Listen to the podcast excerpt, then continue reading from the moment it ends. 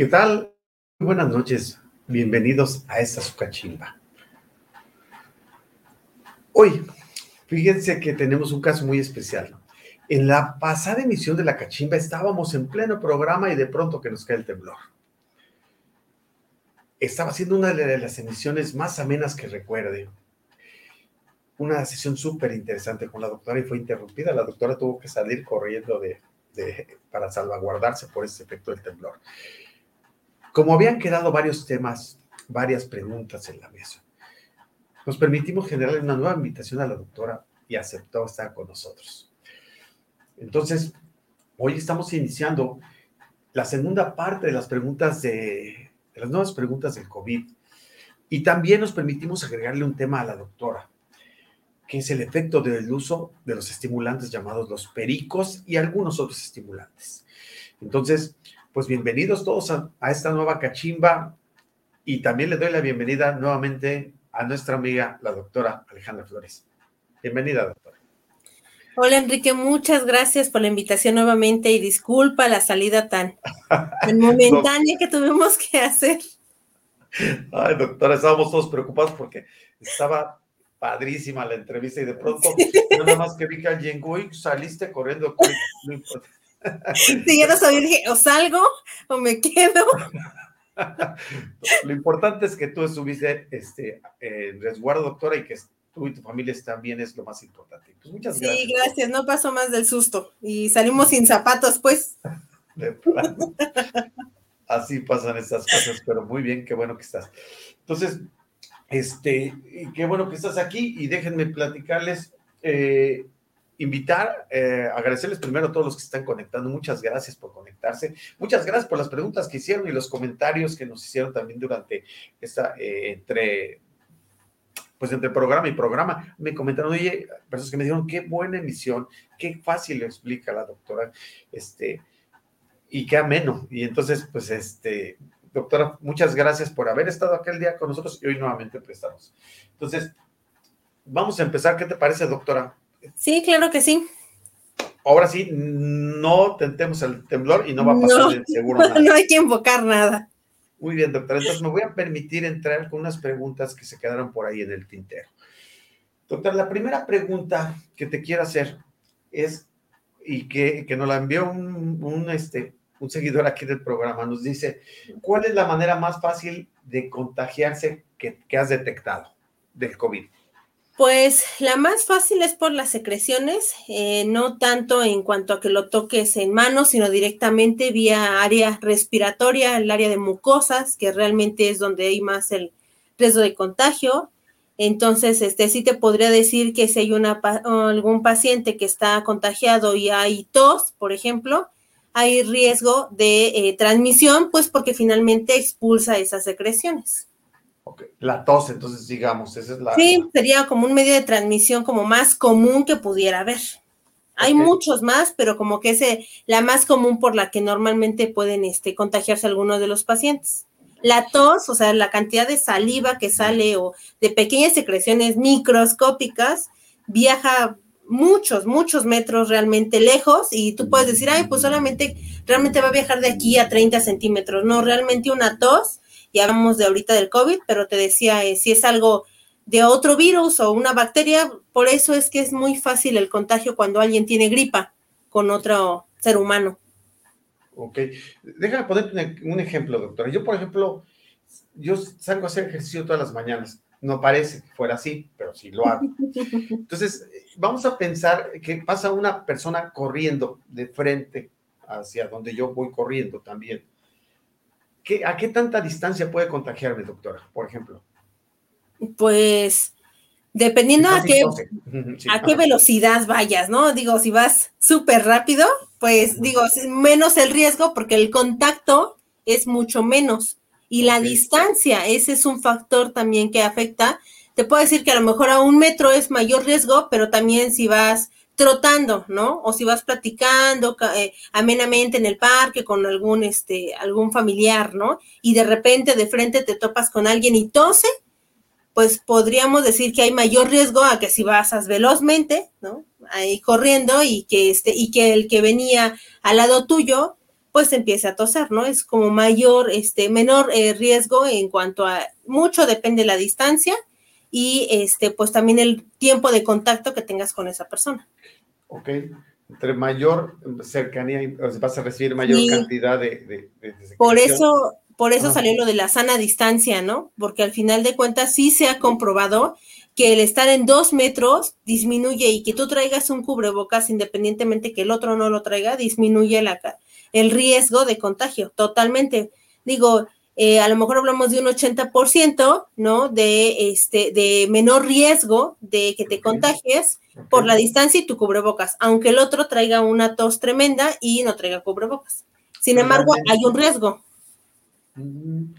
Entonces, el, mi mejor, vamos a decir, escudo es mi cubrebocas. Sí, protegerse uno, finalmente digo, lo ideal y mayor protección hay cuando tú traes cubrebocas y yo traigo cubrebocas. Es mucho menos el riesgo o el porcentaje de que algo pase a través, y te estoy hablando de cualquier cubrebocas, ¿no? Lo ideal es por los cubrebocas que están avalados, el KN o el, el, el cubrebocas plisado pero sin embargo, ya aunque sea uno de tela, es una barrera de protección que te puede ayudar.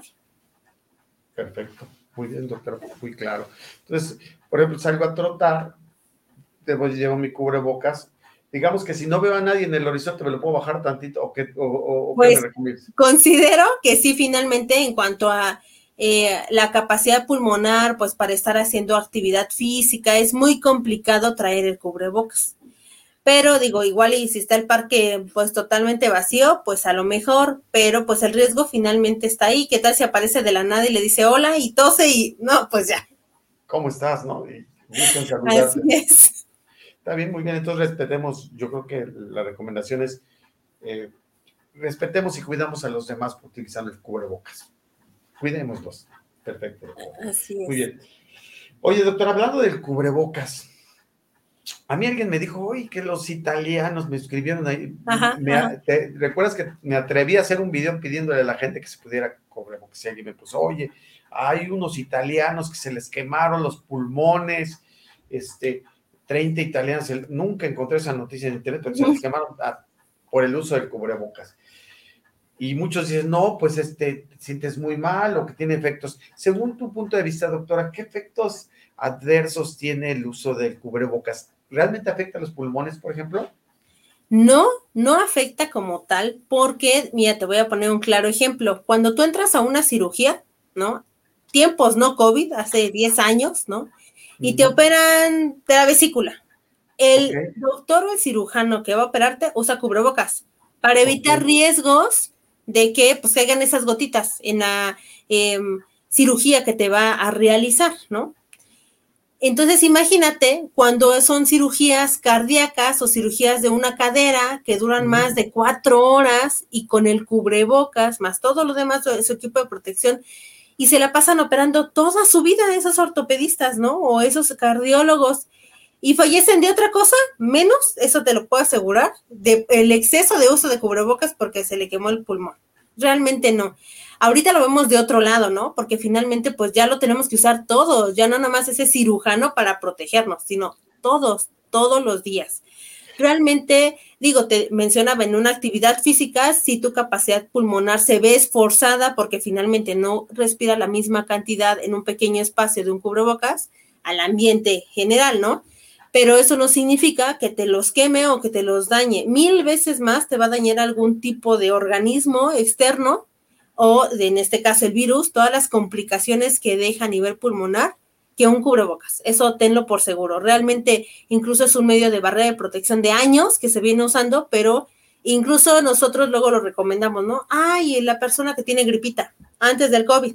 ¿Sabe qué, señora? Póngale su cubrebocas al niño porque tiene tos y si va a ir a la escuela, si va a estar con los hermanitos, porque si no, ahí ves toda la fila de los 20 este, familiares enfermos de gripa a todos y le termina de dar al 20 y volvemos a empezar.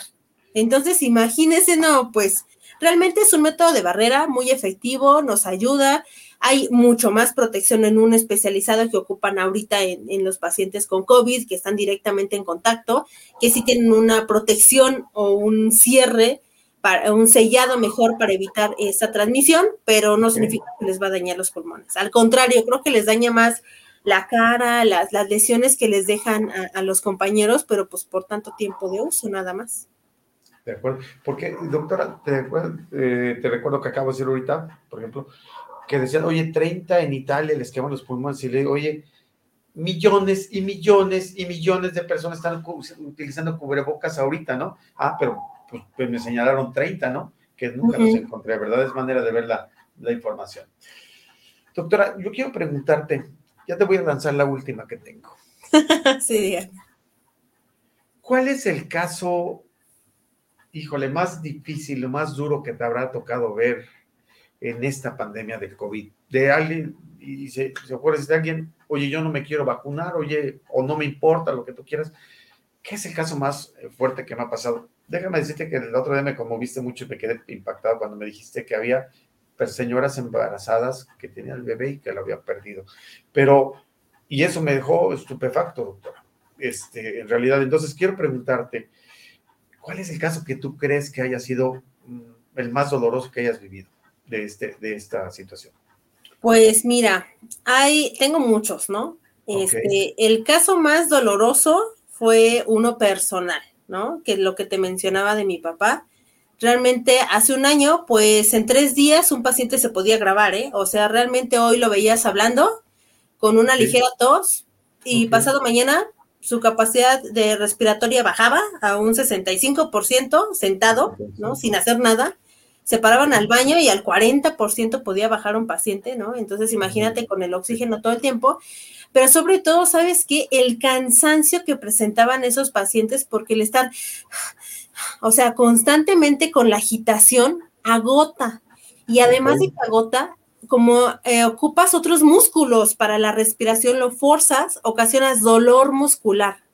Recuerdo que mi papá me decía, es que me duele, o sea, dame algo porque me duele, me duele mucho, porque cada que estoy agitando, pues tengo la mayor parte del dolor, ¿no? Y lo de menos era aliviar el dolor, sino el efecto de, la respiración, ¿no? Entonces, yo considero que, eh, te decía, ese es el caso como más, más difícil, más complicado en mi vida, que me marcó porque no, no teníamos todos los tratamientos, no, no se pudo hacer más allá, pero eh, que como médico me, me, me, me me cambió la vida porque fue mi, paciente por unas horas cuando yo lo llegué a ver y eh, fue un familiar, una pérdida de un paciente, una pérdida de un familiar y verlo en esas cápsulas, o sea, eso es como lo más terrible y a veces lo que pienso, digo, mm, deberías de pensar dos veces antes de no ponerte un cubrebocas un, cubrebocas que cuesta cinco pesos, tres pesos y que te lo colocas y al ratito ya te lo quitas estando en casa, ¿no? Ok. A meterte en una cápsula en la que empieza la ansiedad, en la que digo, híjole, tenemos una suerte, este, se, desconecta la manguera, este, empieza con ansiedad porque no le pasa el oxígeno, no te dejan abrir la cápsula y al inicio te decían, ¿eh? Y, y entiendo y comprendo, este, no hay reanimación si tu paciente cae en paro.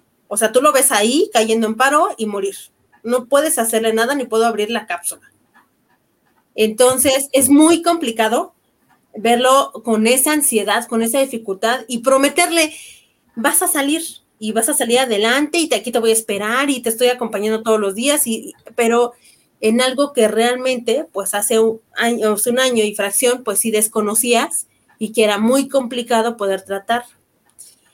Eh, eso es como que lo más doloroso, más marcado. Después de eso, eh, poder eh, atender a algún paciente respiratorio sí es más complicado porque ya lo ves la forma más, este, evitarle complicaciones al paciente, este, sí es un poquito eh, difícil pasar por esa situación, más cuando es un familiar cercano, pero tomando pues también la parte que me mencionabas, ¿no? De, de las embarazadas.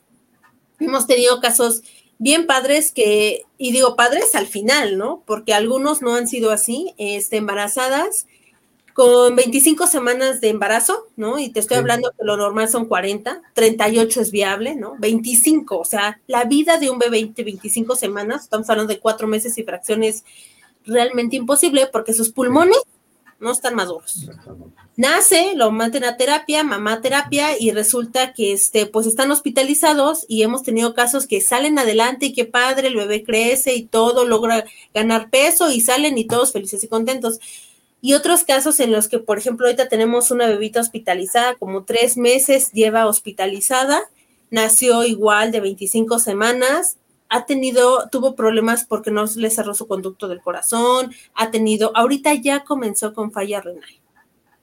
Y la nena, o sea, realmente, ¿qué necesidad de llegar a esa situación? Digo, la mamá salió adelante, hoy sale de alta, entonces imagínate, se va a casa sin su nena, la niña complicada y con el riesgo de que con esa falla renal no sabemos si salga, si hay una falla cardíaca, y que tienen ese seguro, pero si no lo tienes, si no tienes un seguro de gasto mayor para que te pueda apoyar y que tienes que ir al seguro social y que te apoyes con lo que hay o que te digan, este medicamento no lo tengo, señora, consígalo. son 30 mil pesos.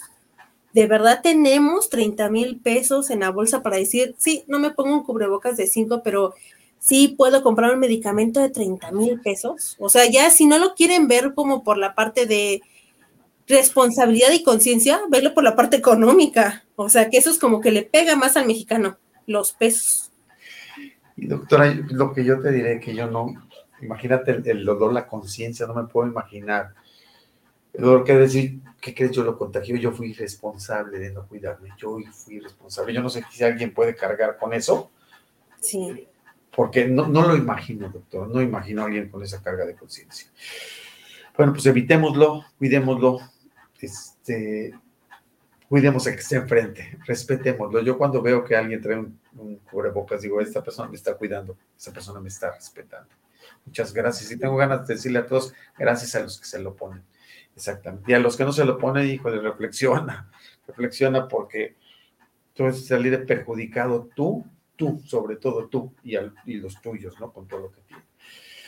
Muy bien, doctora. Pues mira, hasta ahorita que son todas las preguntas tan interesantes que traemos y les invitamos al público. Si tiene alguna por ahí todavía que nos regale, con mucho gusto si la alcanzamos a, sacar en la emisión, o si no, después se la mandamos a la doctora para ver si nos la puede contestar. Sí, claro que sí. Doctora, vamos a pasar a otro tema. Te voy a dar un poquito de contexto. El tema de los estimulantes. Fíjate que es un tema muy, muy interesante. Eh, realmente, el, he hablado mucho con, he hablado con operadores, con diferentes personas. El contexto es el siguiente. Me dicen, mira, yo tengo un trabajo en el que me tengo que, este, tengo que andar en friega, tengo eh, ir de cargo y descargo y me mueven y llego y cargo. Muchas veces el operador no descansa, descansa en el camarote de su camión, este, eh, y está esperando que lo descargue, entonces descargue y vuelve a cargar y se va y viene, o otros llegan y dejan la caja y se va y viene. Entonces me dicen, este, yo, yo quiero aprovechar porque solo así puedo ganar dinero, si voy y vengo.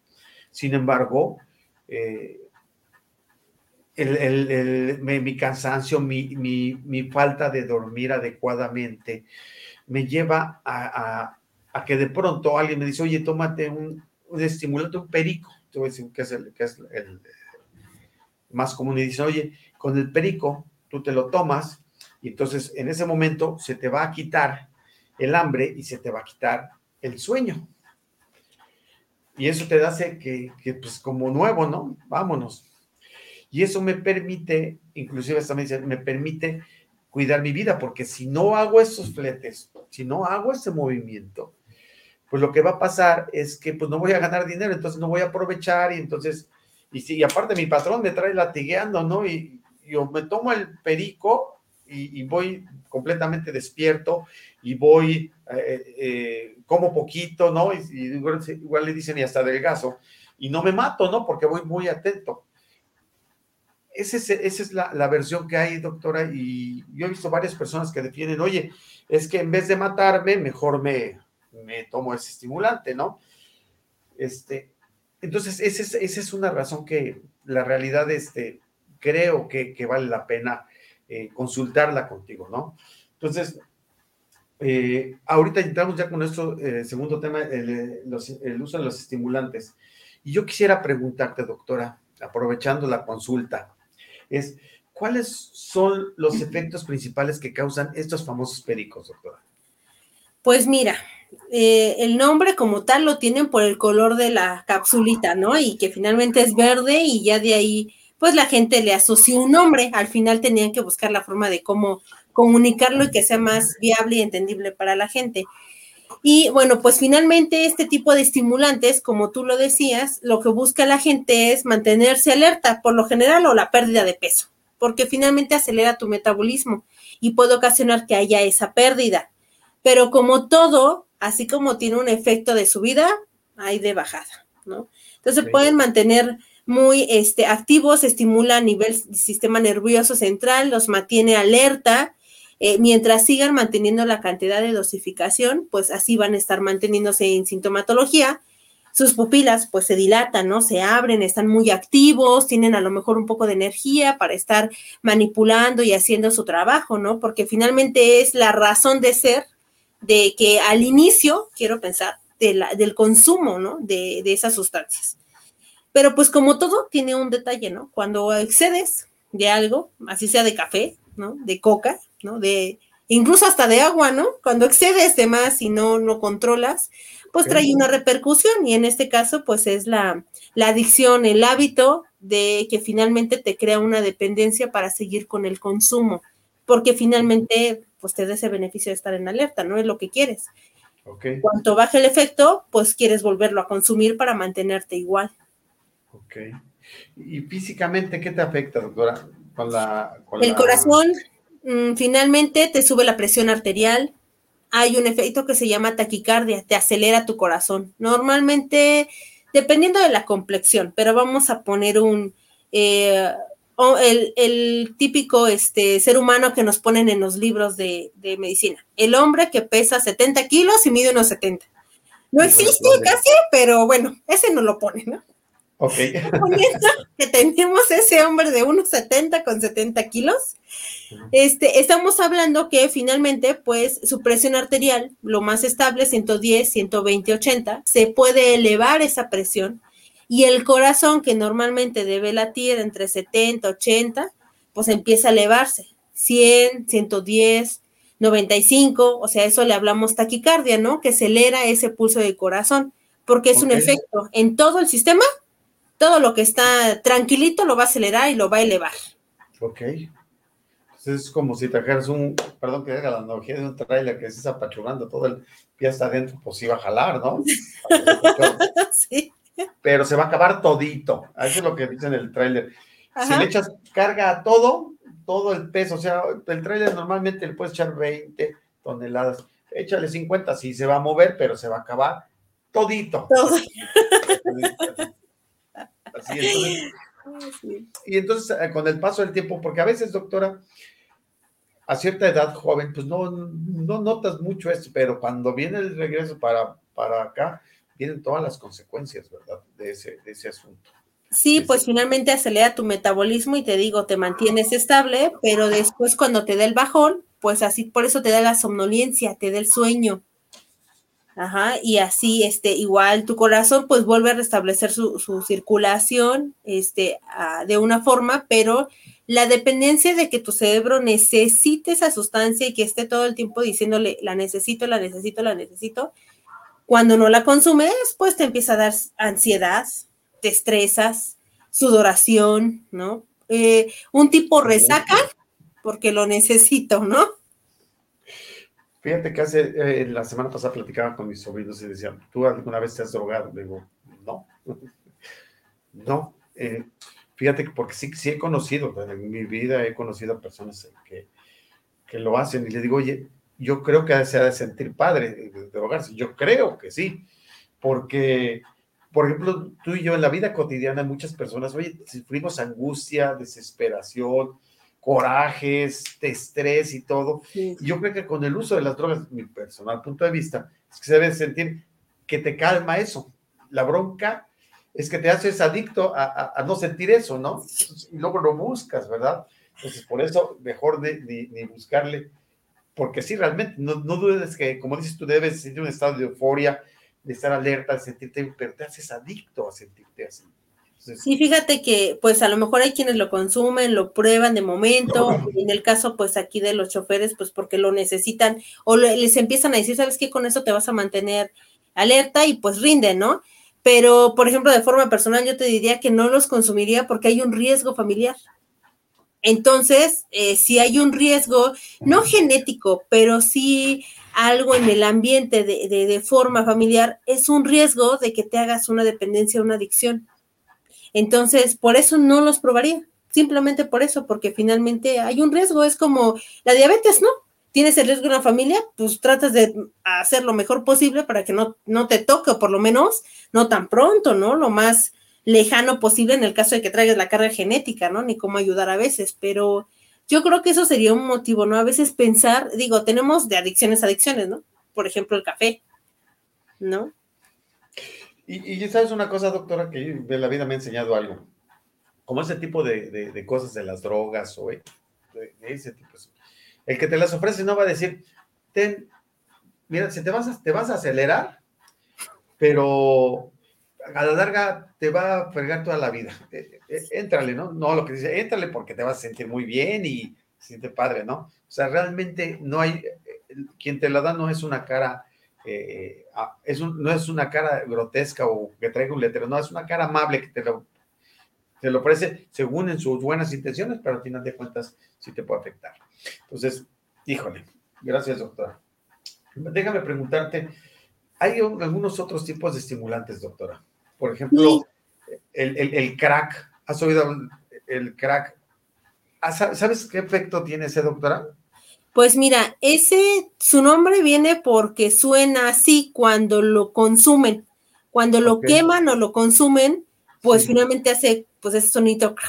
Por eso le pusieron ese nombre, realmente. Okay. La gente, nosotros siempre asumimos, a ah, este se ve verde, le ponemos tal nombre, este se ve tal cosa, para que sea más fácil para todos, ¿no? Okay, okay. Entonces, este, pues dentro de los efectos, ¿no? Dependiendo de cómo lo, lo queramos este, consumir, hay dos formas, ¿no? Dependiendo si es eh, de un cristal o si es de una sustancia química, porque incluso, pues la misma, este, el mismo estimulante de la cocaína, por ejemplo, eh, puedes obtenerlo de una plantita y que antes se usaba como elixir para muchas enfermedades. Años okay. existe eso. Sin embargo, nosotros somos bien listos y entonces le encontramos a todo, le encontramos otro efecto y le encontramos otra forma y finalmente pues es un negocio, ¿no? O sea, y todo negocio tiene que buscar la forma de cómo comercializarse, ¿no? Entonces, este, pues dependiendo si, por ejemplo, lo, lo, lo, aplicas de forma inhalatoria, lo que ocasiona es mucha irritación de lo que es la parte nasal. En la nariz tenemos unos vasitos muy pequeñitos. Si tan solo con tantito que se pega el niño y que se cae y se pega la nariz, ya está el sangradero, ¿no? Porque okay. son tan pequeños que con tantito se rompen tan frágiles. Okay. Imagínate con la sustancia irritativa todo el tiempo, a la larga te ocasiona alguna alteración, alguna rinitis que puede ocasionar que pues estés sangrando, que se te congestione la nariz, que las bolsitas que están adentro que se llaman cornetes se inflamen y que ya no puedas respirar bien constantemente. Entonces, ¿por qué? Por la irritación del consumo de, de esta sustancia. ¿Y por qué ahí a lo mejor es como muy común? Porque okay. en la nariz tenemos mucosa y todo okay. lo que siempre sea mucosa se absorbe más rápido y tiene mucho más rápido el efecto. Es como cuando te dicen, tómate la pastilla, va, ponte la pastilla abajo de la lengua. Abajo de la lengua. Más rápido que si tomada. De aquí a que llega al estómago, pues ya, ya, este, ya. ya hace más efecto el sublingual, por ejemplo. Entonces, sí depende. O la otra forma que puedes aplicar, pues que lo aplican, ¿no? O que se, se utiliza es este, en la forma inyectable, ¿no? Okay. Y ahí además de que, bueno, digo, estar ahí con la manipulación en la zona, en la piel, en, en, la, este, provocando las heridas y todo, si lo aplican en vena, pues también la absorción también es más rápida. De acuerdo. Entonces, y, y aparte, este, este, hablamos ahorita, me, me, combinaste dos. Me hablaste de y me hablaste de la cocaína también, doctora. Sí. De, de la cocaína. ¿Qué, ¿Qué, órganos afecta la, este, aparte de la, pues, lo que me dijiste ahorita, que es una muy buena razón, desde luego, ¿qué otros este, órganos afecta, doctora?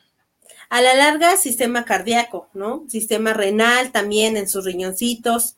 Y eh, pues depende de la cantidad que inhales, al final también puede haber algún, eh, proceso en el que pueda afectar a nivel pulmonar, ¿sale? Pero sobre todo, siempre, siempre, siempre lo que van a hacer, como su nombre lo dice, como son estimulantes, van a estimular el sistema nervioso cerebral y va a afectar al cerebro. Y por lo tanto, en la, parte más dura, la, la adicción, doctora, ¿verdad? Y las alteraciones neurológicas, si hablamos de estas drogas, pero hay un montón, ¿no? Entonces, las alteraciones que te da el día de mañana, ¿no? Eh, las afectaciones cerebrales, no tanto que haya muerte como tal de, de, esas porciones del cerebro, pero sí las afecta. Entonces, tu sistema de coordinación, de habla, al final se ven afectados. Y pues a lo mejor ahorita, pues como decías tú, lo ofrezco y está padre, y a lo mejor a mí me está yendo súper bien, ¿no? Y me mantengo estable, y pues quiero que también te pase lo mismo, ¿no? Pero a la larga, pues yo como no lo sé, porque apenas llevo empezándolo, pues tampoco te puedo decir que me va a pasar en futuro, ¿no? Y a veces, como buenos mexicanos, necesitamos eh, vivirlo en carne propia para poder saber qué realmente nos está pasando, ¿no? Pues sí, digo, valorarlo hasta. Esa palabra en la mañana platicar con mi esposa está media subvalorada o, sobrevalorada, como, que, como decírtelo, ¿no? Valorar, pues hasta que lo vives realmente, es como experimentas y dices, ah, caray, pero necesitas llegar a un estado de, que lo puedas notar, que puedas sentirlo realmente. Sí, considero que no son malas, pero el detalle es la adicción y la dependencia. Y, y hacerte adicto a sentirte de esa manera, ¿no? Por cierta razón, sí pasa, al final de cuentas, la, eh, pasa su, pues la cuenta. Muy bien, doctora, que excelente. Te voy a invitar a que veamos qué pasó aquí.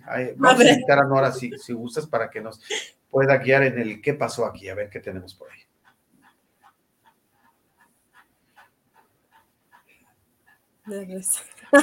Sí, sí suele pasar así, ah, me tomé un monstruo y ya me sentí muy activa. Sí, esa es una serie de, estimulantes diferentes, ¿no? Y el perico famoso ahí. Y el perico, sí, qué bonitos loros. Bueno, muy bien, muchas gracias. Doctora, vamos a, vamos a pasar a una serie de preguntas de nuestros, este, de nuestros invitados y vamos a venir a ver si ya viene Nora para acá, acompañarnos. claro que sí, sí. Hola, Nora. Hola, doctora, gusto volverla a ver otra vez. Gracias, Nora. Enrique, buenas noches. Hola, Nora, muchas gracias. Nos quedaron preguntas del COVID que nos hicieron ahorita, entonces ahí va la primera. Dice, buenas noches, doctora. Si voy a la calle por más de cuatro horas con mi cubrebocas, ¿debo llevar otro cubrebocas? Hola, Lisander. Un gusto saludarte. Pues mira, em, depende del cubrebocas. Si hablamos de un plisado, efectivamente tiene un tiempo de vida y hablamos, sí, de máximo cuatro horas, si no es que un poco menos, porque si lo mojas con saliva o una tosecita, ya hay que cambiarlo, ya, definitivamente está contaminado.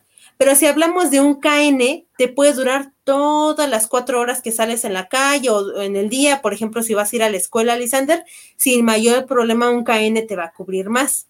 Si hablamos uno de tela, la misma situación. Si se moja, hay que cambiarlo. O sea, realmente en ese momento ya no sirve. Doctora, ¿el plisado es el azulito?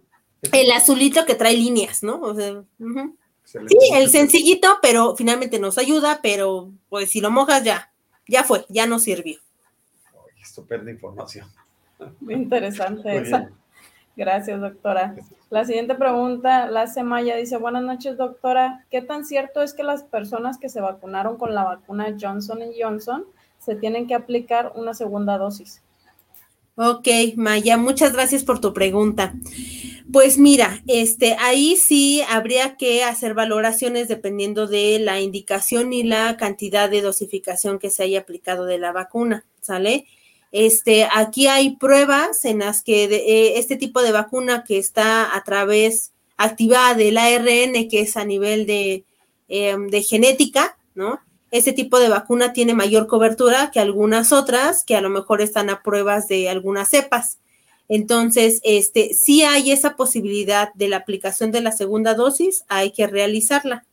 Siempre y cuando esté en su tiempo de, este, de límite, ¿no? Porque hay algunas que tienen un poquito más de espacio para poderlas aplicar y otras que es muy corto. Si es que eh, resultamos contagiados y la tuvimos que posponer, sí hay que evaluar eh, si se puede aplicar nuevamente la segunda dosis debido a la interacción que hayan tenido por alguna infeccióncita previa que hayan tenido. Ok. muy bien. Estamos hablando que esa es la de una sola dosis, doctora, ¿verdad? Entonces estaría, alerta a lo que nos pudieran decir los laboratorios y ver, ¿verdad? sí, porque puede todo cambiar. Realmente ahorita, incluso fíjate, esto me, recuerda a alguien que me comentó que este, pues que se quería aplicar una tercera vacuna, ¿no? O sea, sabes que yo ya tengo mis dos dosis. Bueno, no, no, no, tenemos de toda la variedad en este mundo. Yo ya me puse mi vacuna, pero ahora ya voy por otra. Voy a formarme, voy a ver ahora, me voy a meter de este lado para. Y realmente, pues el detalle es la reacción que pueda tener tu organismo. No sabemos cómo voy a responder. A lo mejor igual y qué padre, ¿no? Te superprotege, pero ¿y si no? Y te da alguna reacción o complicación realmente cada vacuna tiene su dosificación, entonces lo que está indicado nada más de acuerdo al, laboratorio. De acuerdo. Muy bien, gracias. Y aquí está esto bien interesante que hace Isaac. Dice, ¿qué reacción tendría una persona que tiene COVID y se droga para manejar? Una persona que tiene COVID y se droga para manejar. Ah, ok, hablamos de pues un chofer que tiene que usar el perico y todo eso, ¿no? Y que además tiene COVID. Bueno, pues imagínate. Resulta que tiene COVID y tiene alteraciones pulmonares. Obvio, por lo tanto, igual a lo mejor es asintomático, es raro, ¿no? Pero tiene alteraciones pulmonares, tiene tos o tiene malestar y tiene fiebre. Y todavía se droga para tratar de mantenerse activo. Entonces al cerebro le dices, levántate y vete a trabajar pero cuando se empieza a bajar porque finalmente el organismo está contaminado de un virus que te está eh, atacando y que está tratando de buscar la forma de cómo afectarte y bajarte y a quedarte más somnoliento, entonces es un, una lucha de poderes, ¿no? De la anfetamina trata de luchar y el virus trata de pegar a la anfetamina y entonces puede tener efectos de subidas y bajadas momentáneamente. Eso puede ocasionar incluso más riesgo de un accidente, porque si estamos hablando de un COVID que tuviera fiebre, que tuviera síntomas muy presentes, sí es un riesgo. Si estamos hablando de un COVID que no, no tuvo nada de síntomas, pues sintomatológicamente pues va a estar activo por la droga, nada más.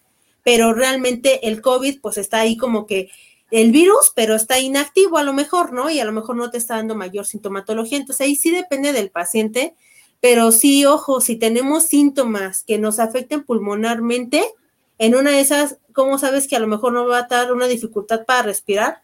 Vas a perder la conciencia y pues a lo mejor ni por la droga que vas a estar activo y el COVID te va a hacer desmayarte o falta del aire más que nada y puedes correr algún accidente con alguien más o provocarle un accidente a alguien, ¿no? Realmente. Entonces sí es un juego ahí de poderes y de estimulante y sedante, estimulante y sedante. Muy interesante. Impactante, impactante. La, pregunta y la respuesta me encantaron los dos. Muy bien. Gracias. La que sigue dice, ¿existe alguna bebida que me ayude a mantenerme despierto, pero que no me cause daño a largo plazo? Eh, muchas gracias por la pregunta. Mm, pues mira, sí hay bebidas como las que hacía, nos hacía burla el periquito de hace rato, ¿no? Que finalmente sí, son bebidas que a algunos, fíjate que lo poquito de cafeína o de bebida estimulante los acelera, porque realmente su organismo no está acostumbrado a tolerarlo. Pueden hacer esas bebidas energetizantes, pero si es una persona que lo ha consumido todas las bebidas, ¿no? Que ha llegado en inicios de un riesgo de consumo de estimulantes, difícilmente va a haber una bebida que le ayude. Ahí lo que hay que controlar es el ciclo sueño-vigilia. ¿Qué mejor que tener un sueño reparador y nos pasa a todos, ¿no? A veces no podemos dormir ocho horas, o creo que después de, no sé, los 12 años ya no duermes ocho horas. Este. Qué bueno eh, que lo aclaras, doctora. Yo cada día duermo menos. Y ¿Sí? olvida que tiene que dormir ocho horas. Pero bueno, Realmente, entonces, digo, lo poquito que duermas, pero que sea reparador. Entonces, el darle un descanso al organismo es como ponerlo a cargar pila y entonces al otro día puedas tener un poquito más de energía. A veces, y, y, soy una de ellas, ¿no? Cuando iba a la universidad y en la prepa, este, decía yo, ¿por qué no soy como un teléfono y me cargo y solo me conecto y sigo trabajando, ¿no? Trabajo aquí en la escuela y ¿para qué como? ¿Para qué duermo si me puedo conectar? realmente con el paso del tiempo, pues te das cuenta, ¿no? Que hay secuelas, ¿no? Entonces, sí, lo importante aquí sería que, este, pues lo mejor de todo sería el sueño reparador, una alimentación lo más viable posible, porque tampoco puedo decirle, ay, que coma sano frutas y verduras, seguro va a cargar sus verduras en el camión, ¿no? O sea, tampoco, ¿no?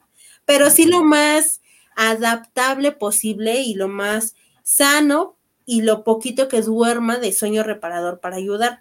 Y por a lo mejor algunas bebidas energetizantes, pero sobre todo hidratarse, a veces el organismo no necesita más que agua para tratar de mantenernos activos. Vaya, padrísima. Interesante. Bien. Gracias. José Luis dice, saludos doctora, ¿qué daños puede causar a la larga el uso constante de los estimulantes? Hola amigo, muy buenas noches. Pues mira, eh, el uso constante primero afecta al sistema nervioso central, como mencionábamos, trae alteraciones en el cerebro, trae déficit de concentración, este, alteraciones motoras, pues que a lo mejor ya soy un poco más lento, no coordino, en el habla a la larga me va a afectar. A nivel del corazón, pues finalmente me va a acelerar, me puede provocar hipertensión arterial a la larga. En el área del peso, pues sí me mantiene pues delgado, ¿no? Porque pues finalmente no tengo apetito, pero el día que lo dejo de consumir, pues mi metabolismo se acelera y lo poco mucho que consumo lo absorbo bastante en grasas y eso ocasiona pues el sobrepeso y el rebote, ¿no? Y con el sobrepeso pues se viene colesterol, triglicéridos, un riesgo de diabetes porque pues no como, pero todo el tiempo estoy con estimulantes y azúcares, ¿no? Este, hablamos del año renal secundario a todo lo que ya mencionamos anteriormente. Y pues no hablamos de la parte local, ¿no? De algunos estimulantes, como mencionaba en cocaína, a nivel nasal, eh, a nivel de, de, las lesiones que podemos provocar en piel, pues por estarnos inyectando constantemente. Pero yo creo que lo más, lo más, lo más, al menos lo que a mí más me daría como, pues para pensarlo, es el sistema de cerebro, ¿no? O sea, ponle tú que a lo mejor, pues ya tengo diabetes, hipertensión y mi corazón no funciona bien. Pero pues si ya, si mi cerebro no me va a proporcionar y no me va a coordinar para, pues para hacer lo más básico, ¿no? Ir por mi vaso de leche, ¿no? Servirlo en cereal a mi hijo, o sea, imagínate, ¿no? Qué, feo sería eso que al final no terminas no coordinando y no pudiendo hablar por el efecto que pues te lleva a causar algo y que al final digo, alguien me, fíjate que alguien me comentó y una de esas fue Mercedes, que algunas veces me lo comentó y me dijo, hay que valorar mucho lo que tenemos y sobre todo es la familia. Ella conoce a mi pequeñita y sabe que, híjole, este, pues yo por ella eh, lucho mucho, pero el detalle aquí es que a veces uno no contempla que el trabajo, pues sí, nos ayuda y todo, y pues finalmente tenemos a veces necesidades, a veces gustos, pero no lo es todo, y el día de mañana somos reemplazables tan fácilmente. Entonces, a veces depende un poquito valorar esa cuestión para tratar de decir, bueno, me voy a arriesgar a consumir esas sustancias para pues que el otro me, me, considere súper bueno o me dé más comisiones, que a la larga lo voy a acabar pagando en medicamentos, ¿no? Hospitalización o no sé. Sí hay que valorar a veces. Muy bien, muy bien, doctora. Creo que estamos a punto de, no sé cuántas preguntas, no, pero bueno, vamos a ver, vamos a ver. Ya, nos, doctora, nos gana el tiempo porque la, es tremendamente interesante. Muy bien. Seguimos. Octavio dice, hola, buenas noches. ¿Consideras que existe algún caso en el que se justifique el uso de estimulantes? No, no consideraría que, se justifiquen. Todo tiene una causa, hay, hay formas de hacer a veces las cosas y lo que les decía, ¿no? Hay sueño reparador o buscar otras actividades de cómo mantenernos alerta pero y no pasa nada más en los choferes, ¿no? Hasta nosotros en el ámbito médico que somos especialistas, o bueno, no tanto especialistas, pero que somos en la rama de la salud y que sabemos lo que pasa, tenemos también, ¿no? O sea, también los hay en los compañeros que pues usan estimulantes para mantenerse despiertos para pasar un examen, pero no, considero que no hay justificación del uso de los estimulantes. El que lo decide es por voluntad propia y lo justifica con su trabajo, pero o alguna actividad o el gusto o la depresión o lo que neces lo que tengan, ¿no? Pero no no es razón justificable para poder para consumirlos a un alto y excesivo pues precio al final de cuentas. Claro, gracias. Rogelio dice, doctora Flores, linda noche. Nos hablaste de las repercusiones físicas con los estimulantes. ¿Podrías explicar brevemente las repercusiones en el SNC? Y paréntesis, primero díganos qué es SNC. Buenas noches, Rogelio. Bueno, Rogelio menciona así porque sabe y un poco de la salud, estuvo trabajando en esa rama, entonces es un buen amigo. Este, el SN es el sistema nervioso central. El sistema nervioso central se compone del cerebro y de la médula espinal, que es la que le llaman ustedes en los animales, pues la raquia, este, todo lo que son los nerviecitos que están atrás de la espalda. A eso se compone el sistema nervioso. Y el cerebro, pues ya se subdivide en muchas, este, en muchas áreas, fases y está compuesto de muchas zonas, ¿no? Pero bueno, pues lo que les mencionaba, ¿no? finalmente te mantiene activo, altera y hay algunas liberaciones de dopamina, que son unas sustancias que nos ayuda a estar despiertos, de noradrenalina para estar excitados, porque finalmente excita y despierta a ese sistema nervioso central y pues por ende pasa la corriente eléctrica, por así decirlo, este, a todo lo que es esa, esa este, columna vertebral, donde están todas las, este, eh, toda la médula, todo el sistema nervioso, y pues bajo esa conducción que manda constantemente y más acelerado, pues va acelerando al resto de los órganos. Muy bien. Un servicio completo. Sí. Muy bien. De para arruinar el organismo. sí, muy, muy, muy padre. Gracias. La siguiente también está muy interesante, dice Elizabeth. Hay pastillas que se toman los choferes para que no salgan en las pruebas de antidoping que toman anfetaminas y he comprobado que realmente no salen. ¿Hay alguna manera de detectar que se tomaron ese antídoto, como ellos lo llaman? Pues hay diferentes pruebas, Elizabeth. Buenas noches. Este, hay diferentes pruebas para poder detectarlos. Algunas son a nivel de orina, entonces ahí depende del tiempo de ingesta de esa sustancia para también poderla detectar pero también hay algunas otras pruebas que hacen especializado a nivel de sangre para buscar y detectar en específico. Incluso hay unas que traen en específico cinco marcadores, ¿no? Que no nomás son las anfetaminas, también hablamos de benzodiazepinas, de cocaína, entonces para detectarlos en el organismo. Afortunadamente o desafortunadamente para otros, la medicina pues ha avanzado. Entonces ya hay mejores pruebas para poder detectarlo, porque pues incluso a veces en orina no es tan valorable como en sangre. El sistema circulatorio es difícil que escondas una sustancia de las comunes, alguna mejor, algún otro tipo de sustancia, si no hablamos de estimulantes, pues pudiera pasar, pero normalmente eso sí se detectan a nivel de sangre. Doctora, y yo creo que cuando sabes que te drogas y luego tomas otra cosa para que no te detectes, para que no te detecte. Pues si engañas tú solo, ¿no? Pues, pues al final, pues igual a lo mejor no te lo detecta momentáneamente, pero pues si sufres un accidente más adelante. y, las afectaciones que tiene, sobre todo lo que ya nos has platicado. Muy bien, muy bien, doctora. ¿Qué tal? Regáleme dos más. Dice Jessica, difícilmente una persona con adicción podría dejar dicho estimulante, pero ¿de qué forma y en qué medida de lo posible podría sustituirlo y con qué? Muy buena pregunta. Realmente es difícil dejar una adicción de ese tipo, pero, eh, por ejemplo, eh, hablamos que es una persona que está constantemente con el consumo, que lo consume a lo mejor, no sé, dos, tres veces al día y que trabaja pues prácticamente los siete días a la semana, ¿no? Su consumo es excesivo y dependiente, pero resulta que quiere dejar de hacerlo y cambia de trabajo. Entonces podemos ir disminuyendo la dosis. Finalmente es una sustancia que está en el organismo, que es difícil de su eliminación, que si tú la quitas de hoy, en la, de hoy a, mañana en un, ya no te voy a dar nada, ni una cápsula, corremos el riesgo que empiece con síndrome de abstinencia, de ansiedad, y entonces se ponga más ansioso, paranoico, incluso el mismo estimulante te puede provocar incluso indicios de violencia entonces, imagínese, sin el consumo más, entonces a pequeña dosificación se puede ir desintoxicando al paciente. Hay clínicas especiales que se dedican a eso, no nada más la parte de plática o teoría, sino médicamente irte poniendo poquito a poquito menos la cantidad para tratar de que lo dejes y compensando con algunos medicamentos para tratar de que esa ansiedad y esa dependencia mejore.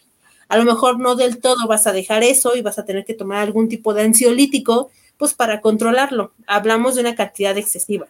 Si hablamos de una pequeña cantidad, pues igual a lo mejor es menos el riesgo de que consumas un ansiolítico a la larga, pero pues sí con un poco de, ese tipo de clínicas pudieran ayudarlo. Es lo más viable, pero déjalo, nada, ni el alcohol. Es más, ni el café se deja dejarlo. No se puede. Excelente. Ok. Ahora sí va la última. Dave dice, doctora, ¿cuál sería su mejor recomendación para evitar la fatiga y elevar el nivel de energía pero sin causar afectación. No sé, raíz de jengibre o algo así. Evitar la factiva y elevar. Eh, sí, el jengibre es muy bueno, tiene muchas propiedades, sobre todo para el nivel de glucosa. No sabe tan agradable porque lo he probado, digo, está amargo. pero qué raro, ¿no? Que lo bueno no sabe tan rico, ¿no?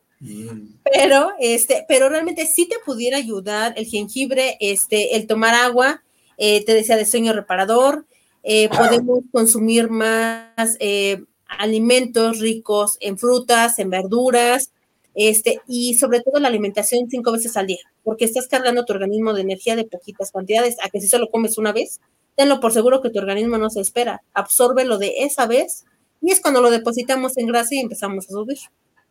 Entonces, sí, eh, lo importante es varias comidas al día, llevar una dieta saludable y la actividad física aunque es agotadora y es pesada, y a lo mejor no me dejará mentir Enrique, el iniciar el día con eso, este, te da energía, te cambia tus pensamientos, tu estado de ánimo, realmente te vuelves otra persona. Entonces, quienes tienen esa posibilidad y fortuna y esa de poder hacer esa actividad física de lo que sea, incluso aunque estemos en casa, unas sentadillas, el zumba con los niños, no sé, algo, ¿no? Eso te llena mucho de energía también. Excelente. bien, de acuerdo. Estoy de acuerdo contigo. Que alguien diga, y me encanta hacer ejercicio, híjole, probablemente este, muchos van a decir, no, a mí no me gusta, pero sí, es, sí te genera cosas muy buenas en la, físicamente y mentalmente. Estoy de acuerdo contigo. Muy bien, doctora. Muchas gracias. Gracias, doctora, por compartirnos. Fue un gusto. Me despido, los dejo. Gracias. Muchas gracias, gracias Doctora, pues estamos llegando al final de la emisión y no hubo temblor, afortunadamente. pero, este, doctora, quiero, quiero uh, hacerte unas últimas preguntas. Te voy a decir unos conceptos y tú me vas a decir lo que se te venga más rápido a la mente, más cortito. Doctora, para ti, ¿qué pasa cuando, qué te viene a la mente cuando te hablo de la palabra salud? Salud. Alimentación. Alimentación. Ok. Muy bien, doctora. La segunda pregunta sería, ¿para ti qué es ser médico? Una gran labor y el ayudar y apoyar a los demás. Muy bien. Doctora, para ti, ¿cuál es la peor enfermedad? La necedad. Considero que esa es la peor enfermedad de todas. La necedad que tenemos en la actualidad. Querer tener razón, ¿no? Querer tener razón en algo, ¿verdad? Muy bien. Doctora, excelente. Doctora, dos preguntas finales. La familia, ¿qué te viene a la mente cuando te digo el concepto de la familia? Apoyo, eh, mucho sacrificio que han hecho y se agradece, porque pase lo que pase, ellos siempre van a estar ahí. Hay que valorarlo siempre. De acuerdo, doctora. La última, la última. La vida. Híjole, quienes todavía tenemos esa posibilidad de estar aquí, creo que a veces hay que valorar un poquito lo que tenemos y,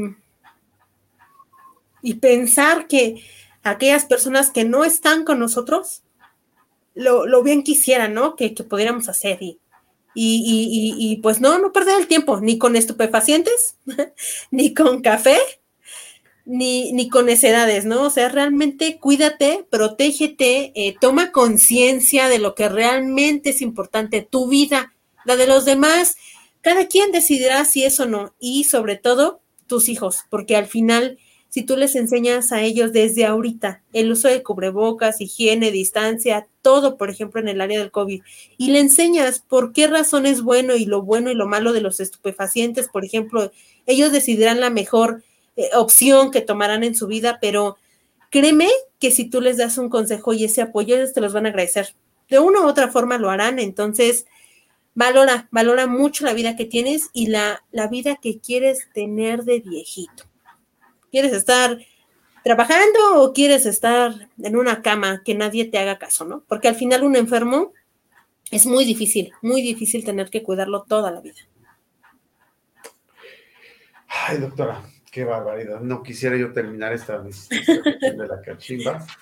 Este, pues doctora, lo que me queda en este momento es agradecerte muchísimo y de todo corazón todo lo que nos has regalado. Nos has regalado cosas impresionantes, nos has mostrado la calidad de persona que eres. No había tenido el gusto de tratarte, pero de verdad soy muy, muy, somos eh, unos privilegiados todos, servidor, de haber, de, verte, de conocerte, de haberte tratado en esta cachimba. Seguramente vamos a hacer una muy buena amistad, doctora, y me encanta estar cerca de la gente inteligente, sencilla, padre y de gran corazón común. Gracias, Enrique. Este, doctora, si nos permite, nos gustaría poner algún este correo de contacto que nos pudieras, que creo que lo van a poner aquí los muchachos, por si hay alguna pregunta que quisiera hacerte la gente, si tú no lo permites aquí. Sí, claro que sí, ahí vamos a estar. Lo que necesiten, dudas, preguntas, comentarios, e incluso este, pues si no lo sabemos, lo investigamos, los apoyamos, ver de qué forma, ¿no? Entonces, este, y gracias, gracias Enrique, de verdad, esto es muy valioso para mí. Este, esto me, me gusta porque es como una forma de mandarle un mensaje hasta allá arriba, que seguimos aquí. De doctora. Y ahorita que lo comentas, fíjate que nuestras entrevistas, doctora, déjame platicar, van a llegar un montón de gente, muchísima gente quiero decirte que tenemos entrevistas que han llegado a 150 mil reproducciones, que mucha de la gente lo ve ahorita, pero la mayor parte de todos la ven a la hora que pueden en sus casas y seguramente las recomendaciones que les diste ahorita se les van a quedar grabadas en la mente. Yo, yo hubo preguntas que hubo, que doctora, que me dieron escalofrío de como las cortes de, los efectos, porque no lo sabíamos. Doctora. Sí, y lo peor es que lo sabemos, la gente que lo consume también lo sabe pero pues es su decisión. Esperemos que, que, muchas eh, personas lleguen a esa, las reflexiones. Entonces, bueno, doctor, si me permites, quiero también agradecer a, este, a, pues a todos los que nos acompañaron esta noche, que fue bastante buena cantidad de personas. También quiero eh, agradecer a la, híjole, al equipo de producción que nos hacen, nos ponen todo para que estemos aquí nosotros charlando agradables. Eh, agradablemente. También quiero agradecer, si me permiten, también al equipo ESMA, que es toda nuestra hermosa empresa que nos permite, con su compromiso, creatividad entusiasmo de cada día, nos permite siempre estar aquí. Y ah, solo quiero invitarlos a la siguiente emisión de La Cachimba, nuestros amigos, déjame al, público, la siguiente, fíjate el tema que vamos a tener, doctora. También te invitamos que esté. Va a ser con el eh, coach Dave y se va a llamar la pandemia te volvió loco, seguramente a muchos les va a hacer sentido, porque nos pasó algo por ahí. Entonces te invitamos también, los invitamos a todos nuestros, este, las personas que también nos hacen el favor de conectarse cada vez que ponemos la cachimba y después. Doctora, pues muy buenas noches, muchas gracias, un abrazo muy grande y muy afectuoso. Este, no queda más que despedirme. Nos vemos. Muchas gracias a todos. Mi nombre es Enrique y nos vemos en la carretera.